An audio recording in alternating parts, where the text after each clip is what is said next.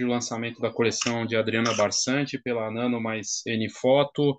São 16 artistas, membros do N-Foto, que estão lançando suas coleções pela, pela Nano. E hoje temos aqui a presença da Adriana. Obrigado, viu, Adriana? Seja bem-vinda. Eu te agradeço, eu agradeço muito você. Agradeço a Nano também a oportunidade. Ontem foi a divulgação no Instagram deles, né? É, achei bacana, tive retorno de algumas pessoas já, alguns elogios, bacana. Agradeço demais. Você, Ana, obrigada. Imagina, nós que agradecemos. Queria começar é, falando da, da, coleção em si. É, queria que você contasse um pouco das, das, obras que estão na coleção, se você pudesse falar um pouquinho dessa, de, de, dessas obras especificamente, por favor. Claro, com todo prazer. Eu só gostaria de, de primeiro, se você me permitir, falar um pouquinho da minha história de, como artista, fotógrafo. Claro, por favor. Para contextualizar, né? Bom, o que que acontece? É, eu sou arquiteta formada pela UFMG, na Escola de Arquitetura da UFMG, e, na verdade, a minha história com a fotografia, ela tem, assim, vários aspectos, né? Eu comecei a fotografar quando eu tinha cerca de 13 anos, eu não lembro exatamente, eu lembro é curioso, né, como o tempo passa, né, modifica as nossas lembranças. Eu lembro da câmera na minha mão, que era, eu não sei nem dizer o nome, era uma câmera quadradinha que o filme ficava meio que por fora da câmera. E aí eu comecei a fotografar. Eu não sei se é uma coisa de família, que meu tio fotografa, foi tudo. Mas o que, que acontece? Eu, eu sou muito irrequieta. E tanto que na época que eu fiz vestibular para arquitetura, eu estava na dúvida entre astronomia, arquitetura e jornalismo, para você ter ideia da mistureba, né? Então eu sempre tive um gosto muito é, eclético em termos assim artísticos, vou, vou tentar classificar dessa forma. E o que que acontece? A fotografia, então, eu tirei umas fotos e tudo, sem muita pretensão. Na época da faculdade, eu tinha uma câmera, mais tipo DSLR mesmo. Fiz também algumas experiências, mas nada assim que fosse muito forte. E eu comecei a trabalhar com design de interiores, um tempo depois que eu formei. Fiquei muitos anos, 15 anos com design de interiores, então tipo, isso ajudou a meu olhar para composição de cor, né, para formas, né, para estética assim, em geral. Eu trabalhei com artistas, porque como design de interiores eu é, precisava colocar, eu trabalhei atender, com atendimento a construtor. Então eu especificava quadros, né? É, eu era uma das chefes da equipe, mas é, eu era funcionária, né? Então eu participava desse, dessa conversa com os artistas e isso tudo ajudou a aprimorar meu olhar, né? Mas essa questão da multiplicidade, porque quando a gente começou a conversar sobre essa coleção, é, a gente tinha determinado, eu não sei é, se você lembra, a gente tinha falado assim, sobre essência primeiro, né? E eu relatei que eu estava com muita dificuldade de definir o que seria minha essência como fotógrafa. Por quê? Porque eu simplesmente tenho mais ou menos cinco anos, então, né, saí do escritório de decoração e tudo, comecei a ver assim obras artísticas fotográficas mais interessantes, resolvi tentar dar uma olhada nessa área, o que seria eu como arquiteta, com uma experiência de design interior, fazendo fotografias para quadros de interiores, né? Então, ao fazer é, essa passagem, eu tenho essa ideia, não, vou, vou trabalhar, aí eu comecei a tirar foto de árvores. E eu moro aqui em Belo Horizonte, a Lagoa da Pampulha é um ponto muito forte aqui, né, em termos de visual bacana. E comecei a tirar foto das cores do sol da Lagoa da Pampulha e apaixonei. Aí eu fiz uma experiência com a ICM, né, que é Intentional Camera Movement, e apaixonei. Aí depois eu vi umas fotografias de macro, achei muito legal, também fiz umas experiências de mar. Agora mesmo eu estava ali, pôr do sol, tinha umas, umas nuvens fantásticas, assim, também tem uma coleção de nuvens. Então eu defini para essa coleção que a minha essência era múltipla. Falei, legal, eu gosto de um monte de coisa, tá bom. E aí? Né? O que, que vai representar melhor em termos da minha essência como fotógrafa? Já que a gente tinha ali mais ou menos um limite do que colocar, né? Então eu comecei com o pôr do sol, porque eu falei, olha, eu acho que a minha, a minha história mais interessante, assim, né, de fotografia, é esse pôr do sol. esses cores do sol que eu tirei ano passado. Por quê? Porque eu tinha uma paixão com o pôr do sol na Lagoa Espelho. O que é Lagoa Espelho? É quando não tem vento e ela reflete muito. Fui lá, tirei uma foto, ai, que bacana, tirei, sei lá, 50 fotos, 60, pouco, né, os nossos padrões de fotógrafos de paisagem, assim. Cheguei em casa, coloquei no computador, ah, horríveis as fotos, isso há quatro anos atrás. Aí eu fiquei, putz, agora vou ter que esperar dar outro Lagoa Calminha para tirar essa foto. E isso aconteceu ano passado. Ano passado foi excepcional, né? As fotos dos pôr, do pôr do sol foi, foi, excepcional, as fotos ficaram excepcionais. Não sei se aquele é, vulcão Tonga teve alguma coisa a ver, porque ele deixou o céu avermelhado né, em várias partes do país. E aí eu vi um dia que a lagoa estava calminha. Eu falei, ah, vou tentar, não estava assim com mega expectativa, não, mas fui lá e tirei a primeira foto, né, que depois se transformou na primeira foto da coleção. E aí, é, eu tenho umas ideias, assim, será que eu chamo de diferentes? Eu não sei. Por exemplo, é, a partir do momento que eu tirei as fotos do pôr do sol, eu não me contentei só com aquela foto.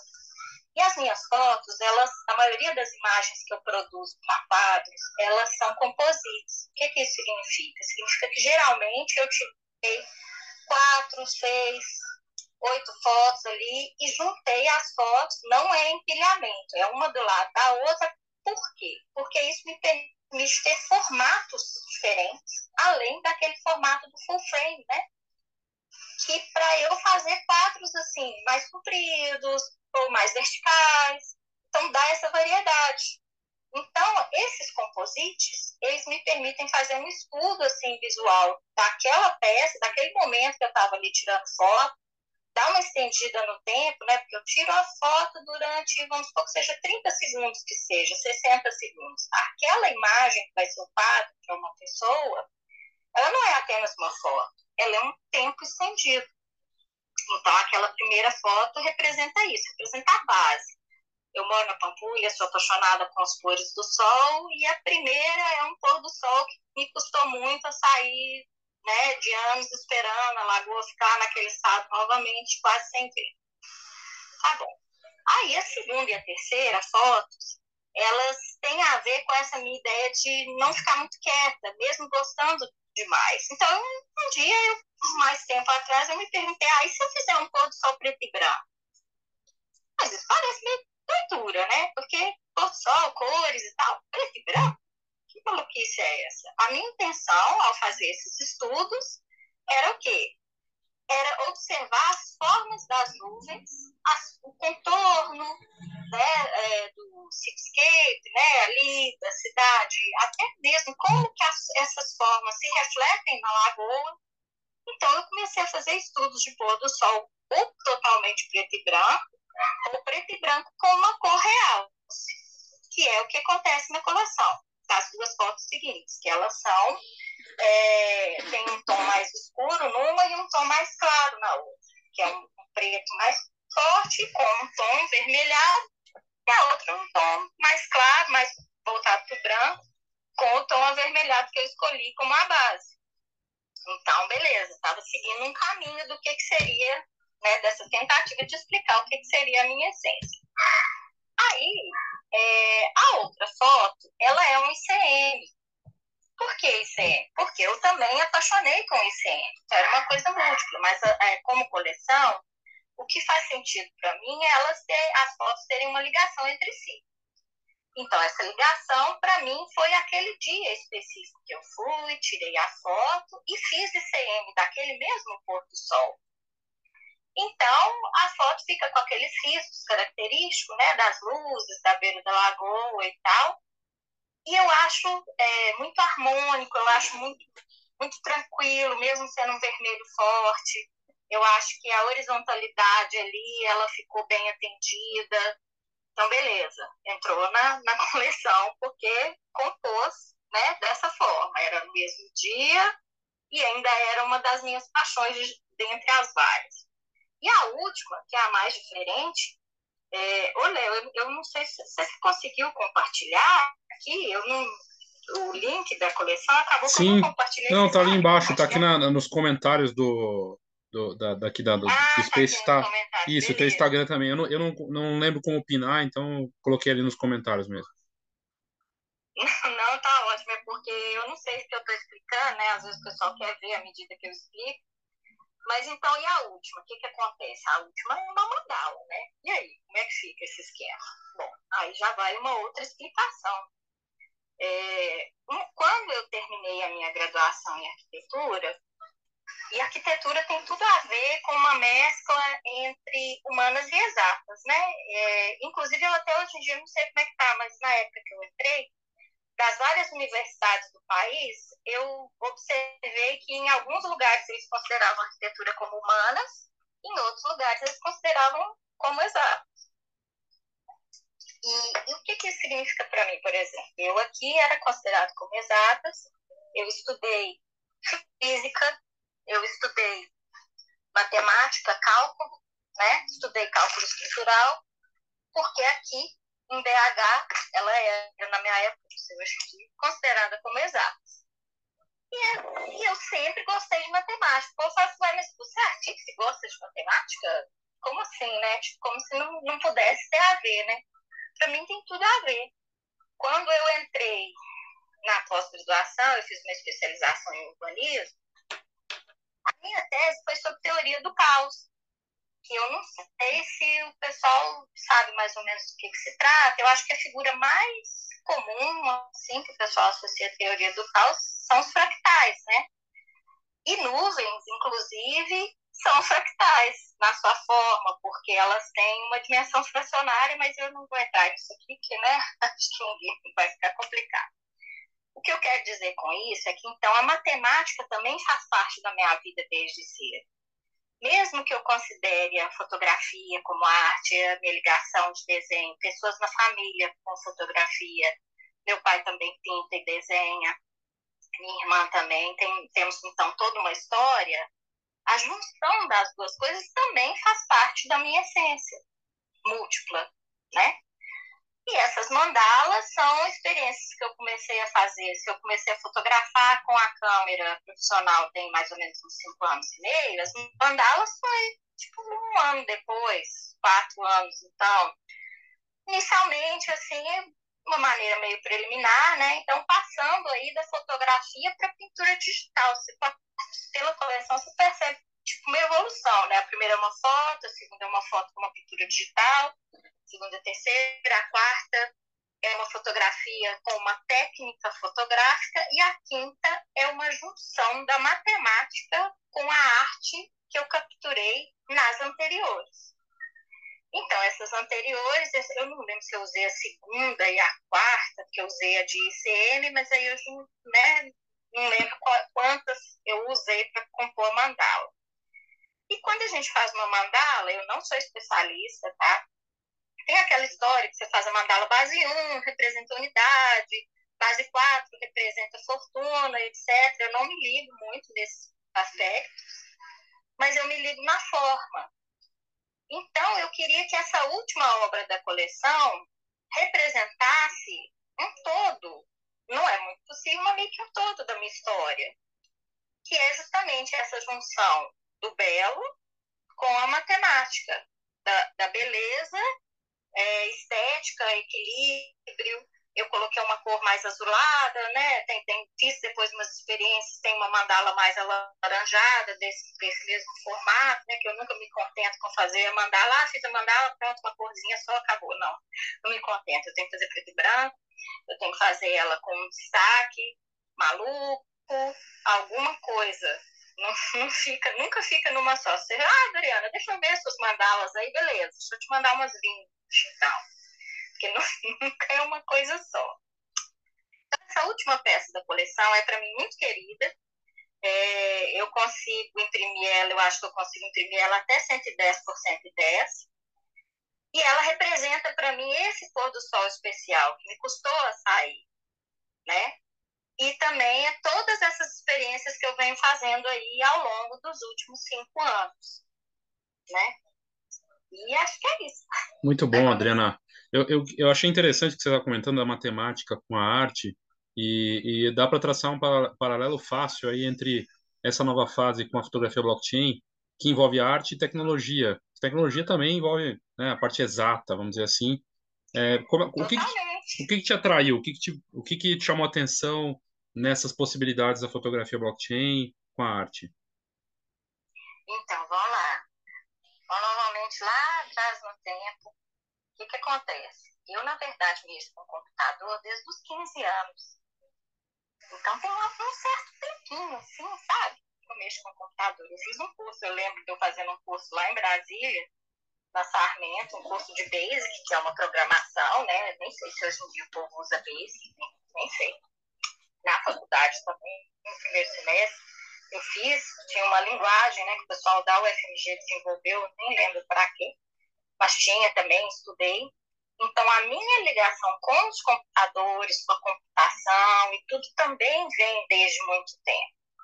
Essa história do NFT, Léo, vou, te, vou te, te, te falar que eu, assim, não conhecia muito, não, sabe? Eu já ouvia falar, mas eu acho que eu ouvia falar mais como a maioria das pessoas fala, igual eu encontrei com uma pessoa, comentei a respeito, e a pessoa falou assim, ah, não, é aqueles negócios, né, que o povo fica dando golpe.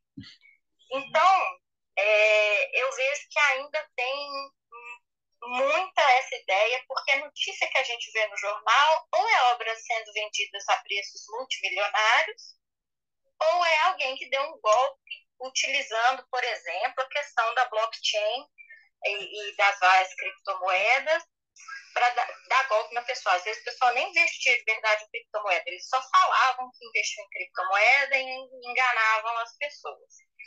É, eu ainda tenho uma certa dificuldade de entender o que, que vai vir a ser a importância desses NFTs. Eu não posso dizer assim que eu sou uma super entusiasta, mas eu posso dizer que pela minha história eu sou uma curiosa assunto.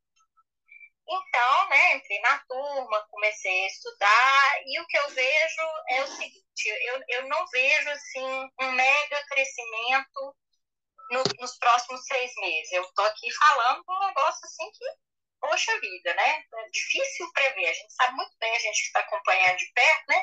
Que tudo muda muito rapidamente, tem sempre novidades, né? Cada uma mais doida que a outra, e não dá falar. Mas por que, que eu não, não vejo esse super crescimento?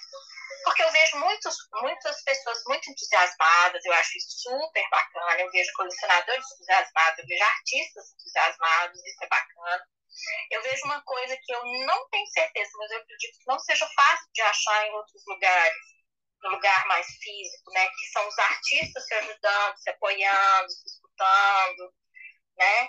É, e eu vejo isso no NFT, acho isso muito bacana. Só que eu acho que ainda existe meio que um preconceito e também um desconhecimento e uma dificuldade natural do sistema se eu que mexo com o computador tem tantos anos e chego na, na, numa carteira e fico na dúvida, como que eu transfiro o dinheiro para cá? Tem que aprender tudo de novo, né? Embora já são mais novos, sei lá, já nasce com o celular na mão praticamente, né? O pessoal já faz mais cedo, tudo vai mais cedo. É, eu acho que isso ainda vai demorar para pegar, sabe? Mas eu não diria que, por exemplo, não vai pegar. Eu não diria que vai desaparecer. Se eu achasse que fosse desaparecer, eu nem apostaria em limpar nenhum, né? Nem comprar, né? Eu comprei da Dani, maravilhoso. Então, é, eu acredito que essa questão do NFT ainda vai ter que ter uma aproximação muito maior das pessoas, uma coisa muito mais divulgada. E eu acho que não as pessoas, apesar da maioria das pessoas serem mais jovens, mexendo com isso, né, eu não acho que vai pegar tão rápido assim. Está sendo mais lento do que eu imaginei no começo, por incrível que pareça, né? É, eu acho que essas pessoas ainda vão precisar, a maioria das pessoas vai precisar de, de mais educação e o sistema vai ter que ficar igual quando a gente tinha que usar o sistema operacional aí surgiu Windows, aquela revolução. A gente está precisando de uma revolução de amigabilidade para o sistema de blockchain e NFT. E fica difícil também a questão da confiança. Se, por um lado, o que eu estou achando, uma das coisas que eu acho mais legal na Web3 é essa questão da independência, do alto poder. Isso, por outro lado, tem suas desvantagens, que é a desvantagem de você não ter quem recorrer se acontece qualquer coisa. Eu prefiro até ser mais independente. Eu acho isso bacana demais. Mas como que fica quando você sofre golpe, quando você perde suas senhas, né, sua chave, sua seed phrase? Como que fica isso? Então, eu vejo o futuro é, nesse assunto, é, na fotografia com NFT especificamente, eu acho que ainda tem muito para crescer. Né? Eu acho que, que também quando se fala em NFT, o pessoal está muito associando aquelas questões dos, dos desenhos e tudo, de design, né? Então, fotografia, se puder, assim, é, passar para as pessoas um certo ar de confiança e solidez, que a gente já vê aí com as pessoas entrando, Sebastião Salgado e tudo, eu acho que, que, que vai funcionar. Mas sem essa maior amigabilidade do sistema, eu acho que ainda demora. É só os entusiastas mesmo, é só a gente mesmo. E, e, aí eu até queria pegar um gancho nisso, que você se tornou uma colecionadora, você adquiriu uma obra, você comentou, da, você adquiriu a obra da Dani Romanese.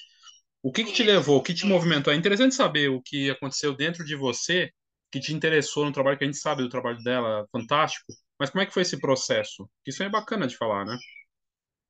Sim, com certeza. Então, é, eu primeiro eu queria ter uma experiência com NFT, comprar, ver como é que é, como que faço a carteira. O que, que acontece? Já que eu estou entrando nesse mundo, então eu precisava de uma experiência. É, eu queria ter colecionado vários colegas, da Carla, sensacional. Eu estou amando as AI do, do Jefferson. Não sei como é que eu vou fazer se eu tivesse dinheiro para comprar de todo mundo. É, é uma questão de você apoiar o artista, valorizar o trabalho dos artistas diretamente, sem um intermediário, que seja uma galeria, por exemplo, não contra o trabalho das galerias, de maneira alguma, mas eu acho que isso te dá um contato mais direto com o artista, né? Então, isso me estimulou também, a experiência, coisa, e, e por fim, é, eu sou apaixonada por essa obra da então, a estética teve um fator muito forte. Foi meu acordo com a Dani que eu também teria uma obra física dela, desse NFT. Então, eu tenho o quadro também. Que é isso, nesse ponto que eu também falo que eu ainda tenho uma certa dificuldade de, de compreender o NFT como um ativo que está na rede ali inacessível. Para mim, eu tinha que ter a obra física também, para pegar e olhar e admirar. Então, foi, foi uma junção de fatores. Foi conhecer o sistema, entender, valorizar o trabalho dos colegas e achar, assim, é, uma coisa que eu acho bacana demais depois que eu entrei, tanto na turma quanto nesse universo, acompanhando alguns spaces, né?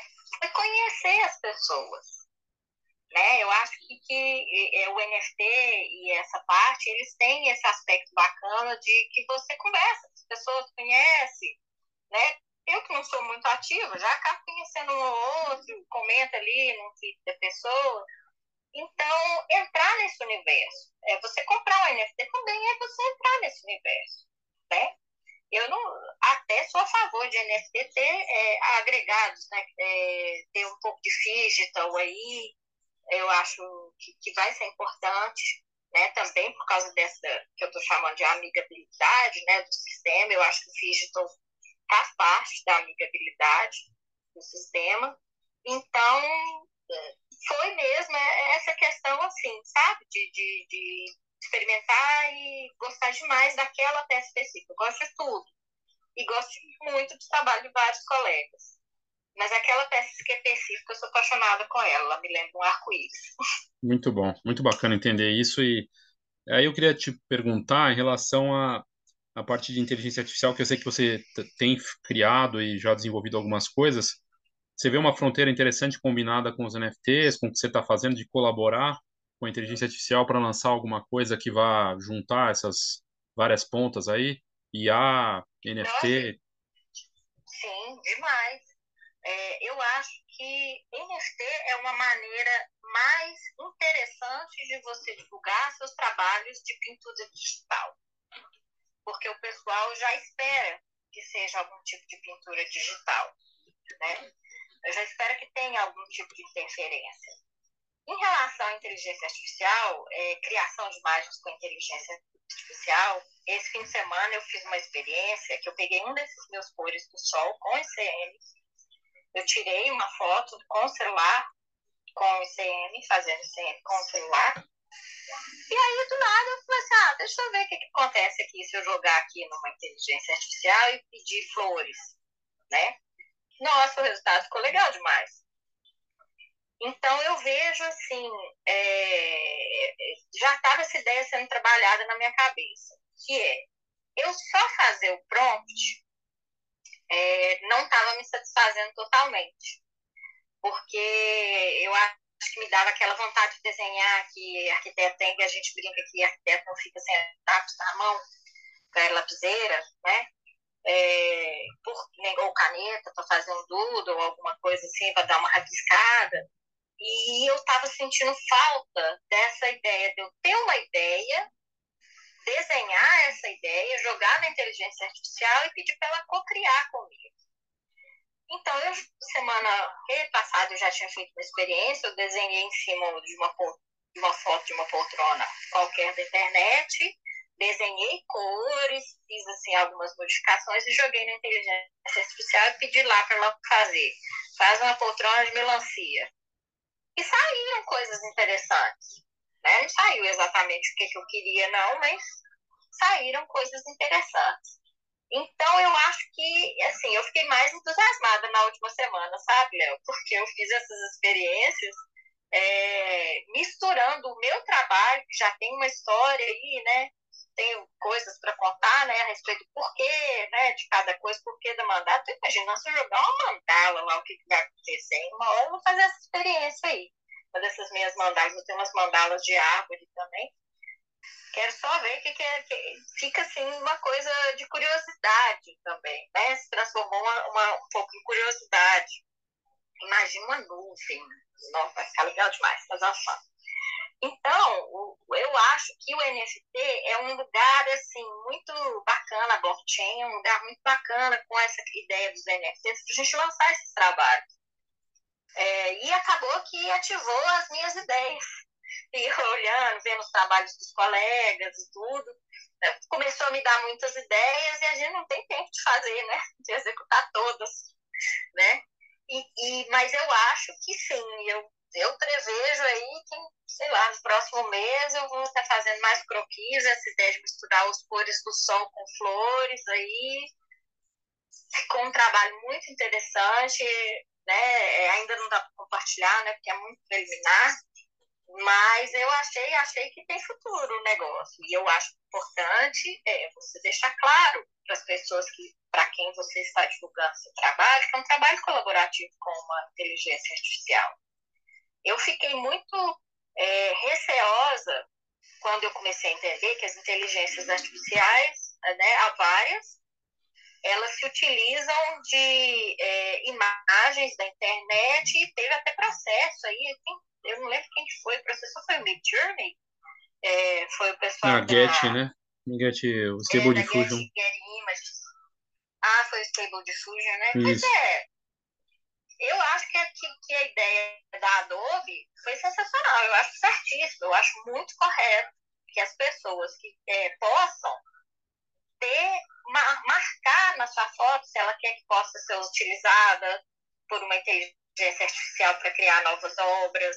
Né? Eu acho que pode até ser um mercado de, você, de quem é fotógrafo, você separar algumas fotos e falar, olha, essas fotos aqui estão disponíveis, inteligências artificiais, podem treinar com elas.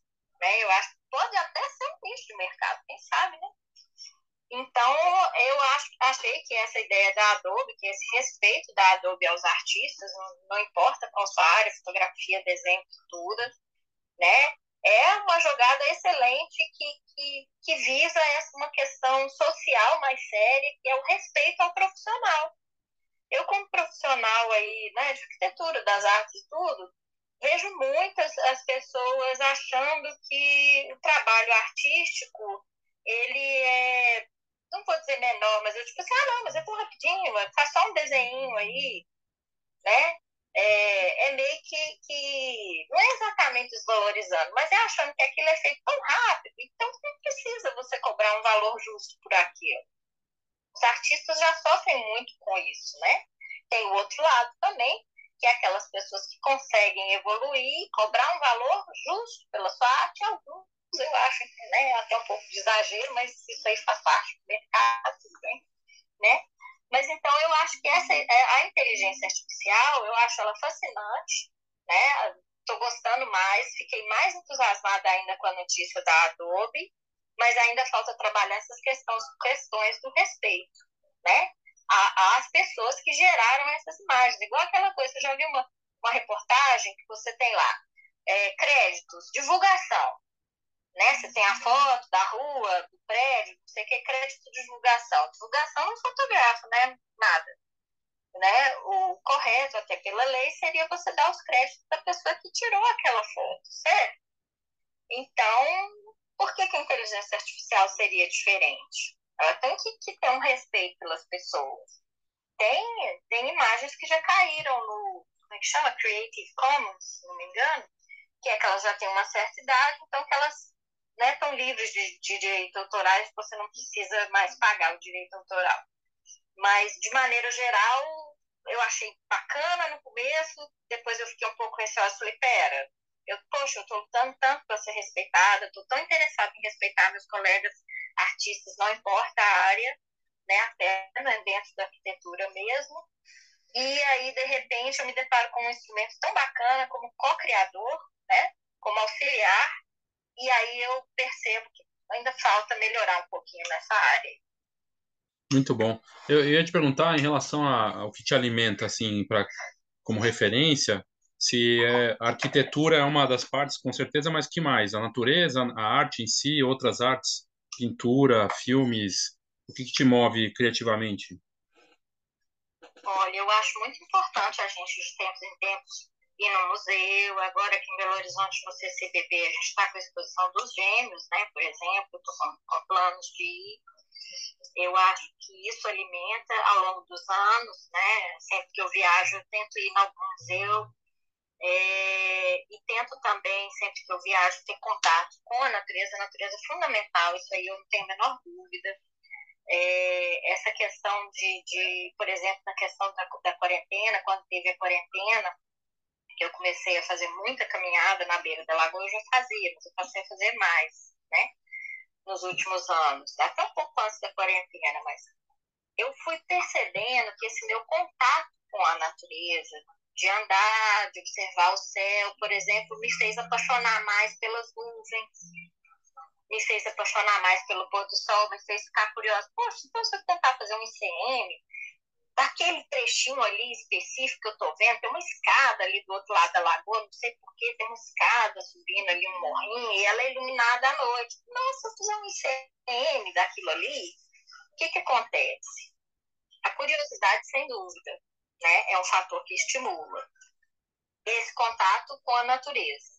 Especificamente aqui na Pampulha, é, falando de arquitetura, a Pampulha ela tem quatro obras de Oscar Niemeyer que entraram pro, como patrimônio cultural da Unesco, né? Eu acho que 2016, se não me engano, que é o IAT, Tênis Clube, a Igrejinha da Pampulha, que é muito conhecida, né? O Museu de Arte, que eu tive lá há anos numa exposição do Dali, que é uma das minhas paixões, o Dali, né? E, peraí, eu falei a Igrejinha, o IAT, a Casa do Baile que também é um tema das minhas fotografias, né? inclusive de ICM, de arquitetura, né? Então, e eu também morei em Brasília, né? então, enfiada ali no meio de Lúcio Costa e Niemeyer, né? Não tive nem como fugir, né? A arquitetura, então, me rodeia desde pequena. Ela, sem dúvida, é uma inspiração, mas eu acho que atualmente mais a natureza por essa questão dos cores do sol, da nuvem. E eu também tenho mandalas arquitetônicas, né? Naquela questão que eu não paro quieto. Eu peguei a igrejinha da Pampulha, é, tirei fotos noturnas e fiz, nesses mesmos moldes dessa mandala da coleção, fiz mandalas da igrejinha também. Então, a arquitetura é uma fonte, eu diria, um pouco menor, mas é só porque eu exploro muito essa questão é, das árvores, que agora está se transformando naquele meu outro projeto, né, Léo, que, que, eu já comentei com você, do Árvores da Pampulha, né, que acabou virando um, um projeto é, artístico-ambiental. E também eu estou percebendo, né, curiosamente, que o projeto está alimentando a minha criatividade. Mas por quê? Porque eu estou coletando sementes e as sementes são lindas. Eu nunca tinha parado para reparar nisso, desde de julho, mais ou menos, né? Foi 18 de julho do ano passado, eu comecei a coletar sementes para plantar, para produzir mudas, né? Aí já as mudas estão bem pequenininhas ainda, comecinho de projeto mesmo. É, e as sementes, tem umas sementes maravilhosas. Aí eu falei assim, nossa, mas como que eu faço? E se eu, poxa, eu podia tirar umas fotos macro dessas sementes, então, né? Já comecei. Lá vai né? E as formas bacanas, é, assim, fazer uma composição. Eu tenho sementes e tenho as vagens das sementes. Então, eu faço uma composição entre as vagens e as sementes, né? Parece que uma coisa vai, meio que foi levando a outra, né? Então, eu, eu diria que hoje em dia a minha maior inspiração é a natureza, mas eu não escapo a arquitetura também, né? Pela história e pelo meu lugar. Muito bom. A parte, você comentou do, da, da Pampulha, das árvores da Pampulha. Queria que você falasse do que, que, que você está planejando para esse projeto. Qual, que, qual, qual é a ideia? Você, e você pretende conectar de alguma forma com, com o blockchain, com, a, com os NFTs, a coisa do digital? O que, que você está imaginando? Então, o digital vai ser bem legal, espero. Eu já estou com umas ideias aí. É, comecei a coletar essas sementes é, em julho do ano passado com o objetivo de, de plantar é, criar mudas. Aí foi, era só isso que estava na minha cabeça, criar mudas. Tira que, que anda, a gente vai entendendo melhor o, onde que está o buraco, né? Tirava fotos também dessas árvores, tiro, né? Foto dessas árvores. E como que isso funciona? Eu estou tirando foto das árvores em vários momentos ao longo do ano, né? Sei lá, de anos aí, vamos ver. Eu tiro do tronco, das flores, das folhas. Aí, por exemplo, atualmente tem algumas que estão sem flor, então eu né? Mas, mas, tem uma folha ali diferente, com a luz refletida do sol. E o que, que eu faço com essas fotos? Eu faço mandalas. Essas mandalas, é, eu estou criando, algumas são mais fáceis de criar, outras são mais difíceis. Eu estabeleci que eu ia fazer da base de 1 a 3. O que significa a base? Significa que eu tenho um número que orienta a forma da, quantas pontas, quantas repetições de um, de um padrão, né, vão ter ali naquela imagem. São sempre quadradas e eu tenho um círculo, a capa que, que tem que ficar o círculo ali, pela maneira de você duplicar, né, pela pintura digital que é possível fazer ali no Photoshop. É, eu pego as fotos que eu tirei e, e, vou rebatendo, né, vamos dizer assim, pequenos pedaços, criei uma técnica lá, né, é, elas vão ser, ser. Então, eu tenho lá as mandalas, eu já tenho quase todas as três da, da primeira árvore que eu tirei.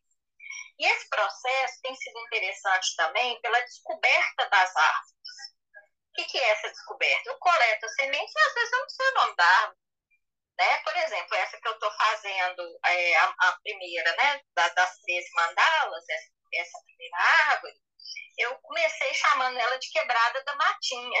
Porque a primeira vez que eu fotografei ela, ela estava quebrada tinha caído metade dela no chão. Me deu dó, falei, nossa, deixa eu pegar umas sementes aqui. Aí tirei umas fotos, e, ah, deixa eu ver o que, que vai dar se eu fizer uma mandala, porque ela ficou sensacional. Achei, nossa, achei que a Fly já me deu uma outra ideia da mandala, de como fazer. É, é um estudo contínuo, né? Nossa, essa textura com aquela textura, então eu tenho que tirar uma foto de maneira que eu pegue um pouco de um ângulo assim, eh, né? Já te dá outra visão do negócio estou fazendo essas mandalas e pretendo transformá-las em NFT. É, e aí, é, eu ainda estou escolhendo qual blockchain, porque eu, eu fico assim sempre na dúvida. Poxa, eu gostaria é, que fosse possível eu oferecer man, é, NFTs de vários valores para quem quisesse. Poxa, não gostei do seu projeto, você vai usar parte do dinheiro aí para plantar árvore? Bacana. mas eu só eu quero pagar 10 reais numa obra aí.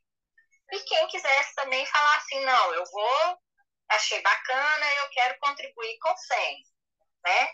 Então eu fico assim, cada hora sai uma notícia, né? Eu achei que Tesos poderia ser interessante pela amigabilidade das pessoas, né, que eu tô vendo, mas como ainda nem terminei as mandalas, eu ainda não defini qual.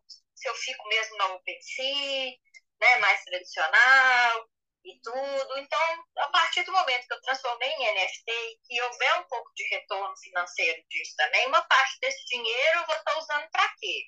Para estar comprando terra, comprando saquinhos individuais.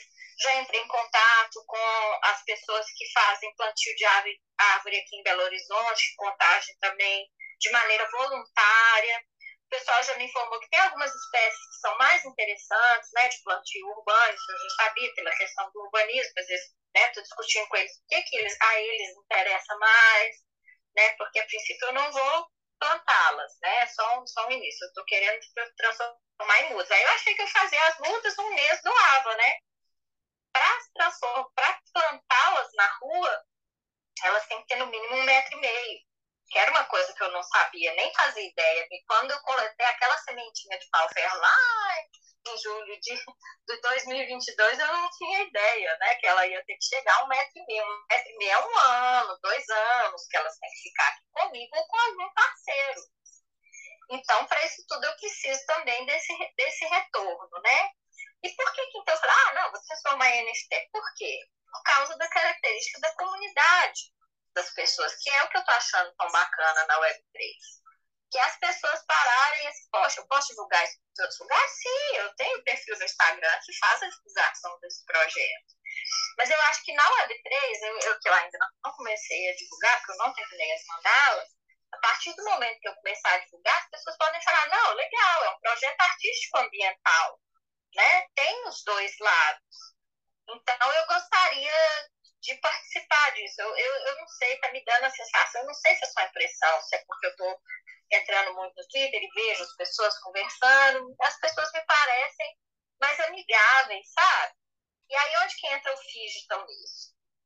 É, já há alguns anos eu fiz uma experiência que é transformar as minhas obras em almofadas.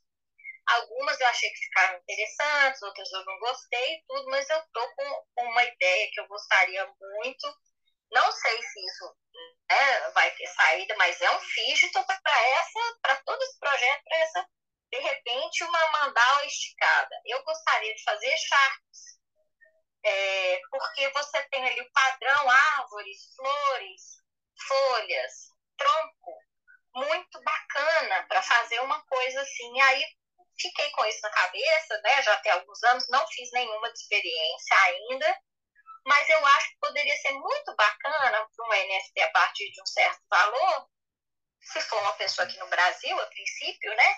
Olha, você gostaria de um mechar? Por quê? Porque isso é uma coisa que a pessoa usa, né? Ela pode usar, né? Lugares mais frios, a chave que eu estou planejando é mais fininha, até um pouco tiver um pouco quente, né? É, você pode estar tá usando a sua obra não exatamente igual, porque a obra é quadrada, né? O NFT é quadrado, né?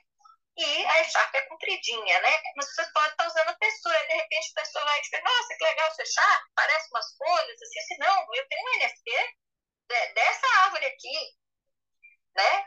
Então, ficou assim uma coisa, e isso não acho que tem que ser exclusivamente de mulheres. Eu imagino, né, a maior parte mulheres, mas não tem que ser. O que, que eu faria para homens? Então, não sei, camisas? Será? Pode ser interessante é, fazer uma produção de tecidos com parte dessas imagens, né, que eu estou tirando que fazem parte do projeto. Oh, gente, vamos comprar uma camiseta aqui. Aí você imagina, né? Uma camiseta com uma árvorezinha no meio. Não, é uma camiseta toda colorida, cheia de padrões, diferente. E é uma maneira diferente. Ah, mas que camiseta diferente? Tudo é meu NFT e tal. Ué, seu NFT é uma camisa? Como assim, né? Então, eu acho que isso tudo ainda são possibilidades, sabe, Léo? Mas ideia, ideia não falta nessa cabeça, é até um problema. Não, fascinante, incrível. Você, é, é, legal que você está explorando e pensando em possibilidades. E aí, falando um pouco de, é, assim, me chama muita atenção a obra, eu te falei já isso que eu achei incrível, assim, me chama muita atenção, eu gosto do conceito da mandala e o jeito que você montou. Se você pensa em fazer ele também em vídeo, porque seria interessante ver o, as mandalas dinâmicas se movendo, talvez, não sei. E para você ela representa o quê? Porque tem representação de cosmo, harmonia, meditação, cura. Para você ela é um pouco de tudo isso. Eu queria que você falasse rapidamente disso também, por favor. Da mandala, né? Olha, eu não, não, não fiz uma associação inicial com cura, não. Mas é, eu sou especialista em Feng Shui, Feng Shui né, também. E tive contato com uma colega, né, lá do, do norte do país, e mostrei para ela as minhas mandalas, ela achou interessante e entrou um pouco comigo nessa ideia da cura, sabe? Eu, particularmente, confesso que eu nunca tive essa visão. Mas, ultimamente, eu tenho ouvido, ouvido muitos arquitetos falando sobre bioarquitetura, sobre neuroarquitetura, sobre o efeito das cores no nosso humor de uma maneira mais profunda do que todo mundo já ouviu falar isso, né? Ah, não, preto é depressivo, né? Ou aquelas clichês, né? É, preto emagrece, branco engorda. Né? Eu digo clichê porque o efeito visual até que existe, mas dá, gera um desconforto você não poder usar uma certa cor por causa de qualquer motivo que seja, né? É, então, essa questão da cura é um lado que eu ainda não explorei e que eu acho interessante a partir do momento que eu conheço um pouco mais de bioarquitetura. Mas isso ainda não está explorado. Né? Mas essa questão da mandala, é, de, do que, que eu vejo nelas, eu vejo elas, o que eu busco principalmente é um tipo de harmonia, que eu não, eu não consigo explicar muito bem. Né? Eu olho para certas imagens minhas de ICM, que, que é uma outra linha de um pouco diferente dessa de ICM que está na coleção, que eu chamo de paisagem fantasma, que, que fica assim uma sugestão da, da, paisagem ali, e mesmo que eu tenha feito várias na beira da lagoa, essa, dessa coleção Paisagem Fantasma, no meu site tem algumas, né? É, eu não sei, eu sinto uma harmonia. Então, mesmo que eu não vá para esse lado da cura, eu sinto que aquilo ali me transmite uma paz, principalmente, sabe?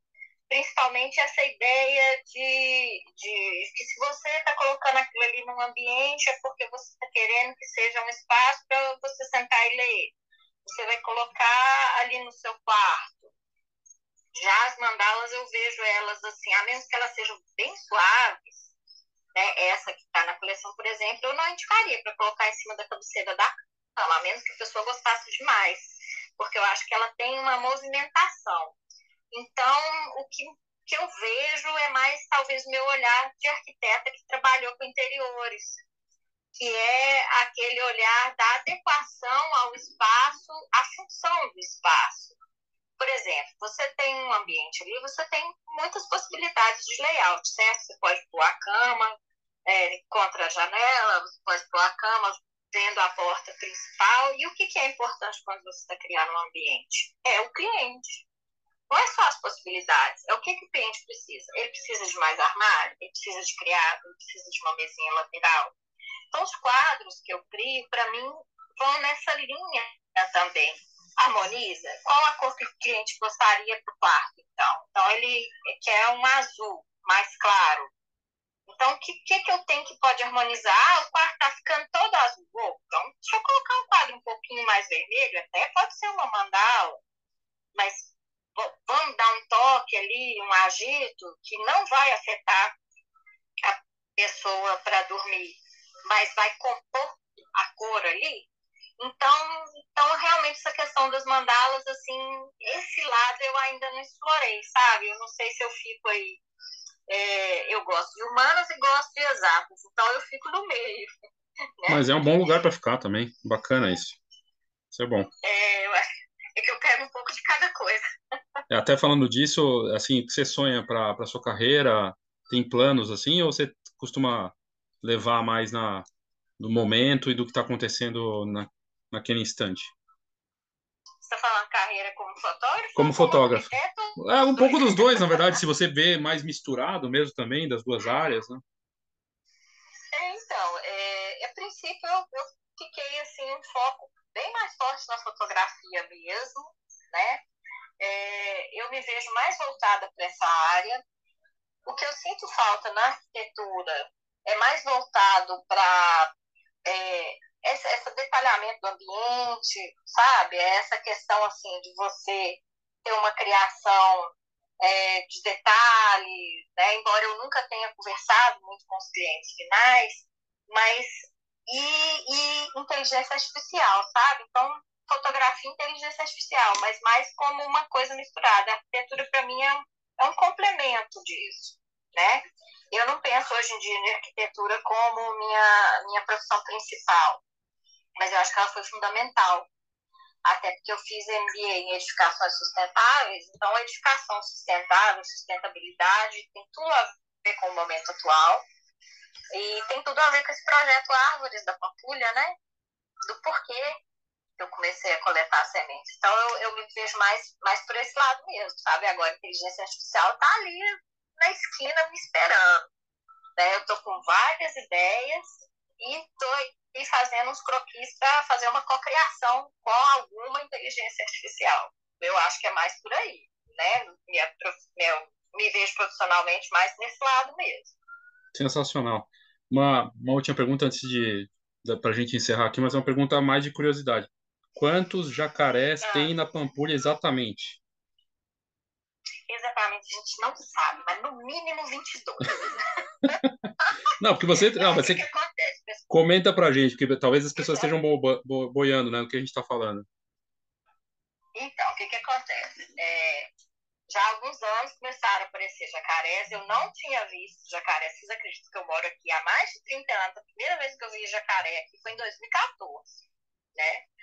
É, então, sempre tinha uma foto, outra começou a aparecer mais. Minha irmã, que mora em Brasília, viu o jacaré de 4 metros e eu não vi, fico revoltada com isso. Ela veio aqui um dia, pertinho aqui de casa, ela foi lá, foi lá para andar na beira da lagoa e tudo, e viu. Nossa, Maria, eu não vi.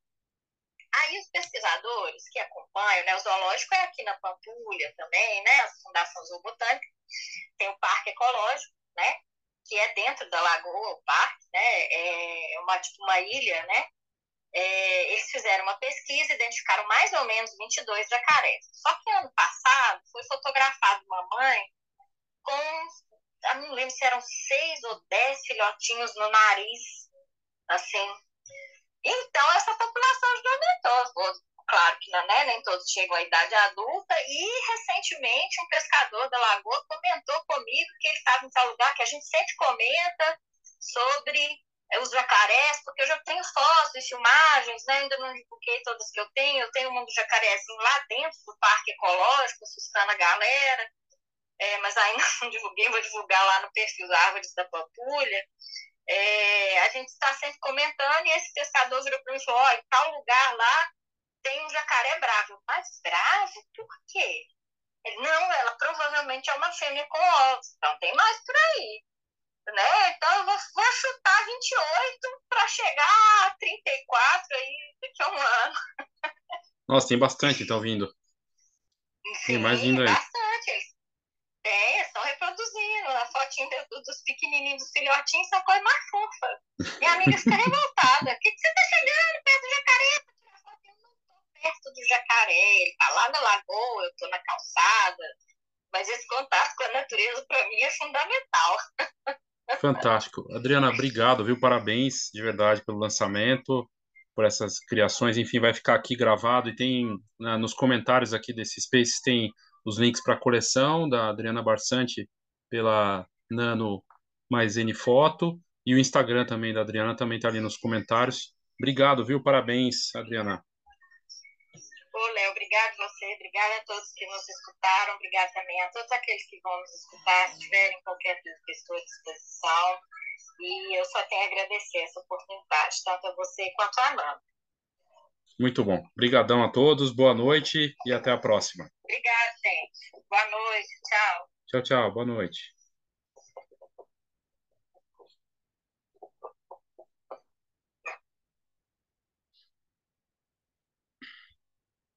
Então, a gente acabou aqui a conversa com a Adriana Barsante, fotógrafa de BH, arquiteta, como a gente também pôde ouvir, e ela lançou suas obras é, NFT, fotografia blockchain, nessa parceria com a Nano, mais Nfoto. São 16 artistas de vários estilos, várias, uh, vários momentos de carreira, diferentes nichos de atuação e trabalhos bem, bem interessantes. E, na, e logo mais a gente vai ter mais uma conversa com o Fausto Júnior, está lá em Salvador, falando do lançamento dele. E eu tenho trazido aqui os que eu consegui puxar, né? Ou que eu fiz a gambiarra no Zoom. Esse eu fiz porque eu estava tentando puxar é, anteriores, né? E, e, por exemplo, a conversa com o Neto, que foi bem bacana, ela não, eu não consegui puxar aqui pro, pro, pro Spotify. Então você que está ouvindo no, no Spotify, se você quiser ouvir a conversa com o Neto, é só ir no, você vá, por favor, no Twitter da Fox, lá no Twitter, Fox Online. O Twitter é uma rede social interessante, que tem 300 milhões de usuários, bem menor do que o Instagram, mas bem ativa para essa comunidade. Tem bastante coisa interessante lá. Como todo lugar também tem porcaria, né? Mas no, da, no, no Twitter da Fox, Fox Online, você consegue participar ao vivo, basta seguir. E vai lá na, no feed da, do Twitter, vai ter a conversa com o Neto. A gente falou da carreira dele, falou do lançamento dele também, e ele comentou sobre inteligência artificial, os trabalhos que ele tem feito, a visão dele sobre o mercado, mobigrafia, foi bem bacana. Infelizmente, eu não consegui puxar a conversa e, e aí fica complicado gravar de novo, trazer de novo isso aqui para. Eu teria que abrir o Zoom, ficar com a conversa ali aberta aqui, dá trabalho, né? Uma hora de conversa é difícil. Então eu tenho gravado, eu estou gravando de novo usando o Zoom. No caso da Adriana foi assim. E na quinta-feira, agora dia 29, 30, dia 30 de março tem o Spaces com o Fausto Júnior, também falando do lançamento dele. Estamos caminhando para o final dessa coleção, junto com a Nano, mas tem a coleção N Foto, tá? Se você quiser entender, explorar, essas pessoas têm algo em, em, que é similar, assim, entre elas são exploradores, gostam de ser pioneiros, é, gostam de tecnologia e gostam de aprender, gostam de usar a arte junto com a fotografia e tecnologia tudo junto de uma maneira fascinante e nova e que para mim vai ser o futuro da fotografia, está só começando. Então é isso, obrigado e até a próxima.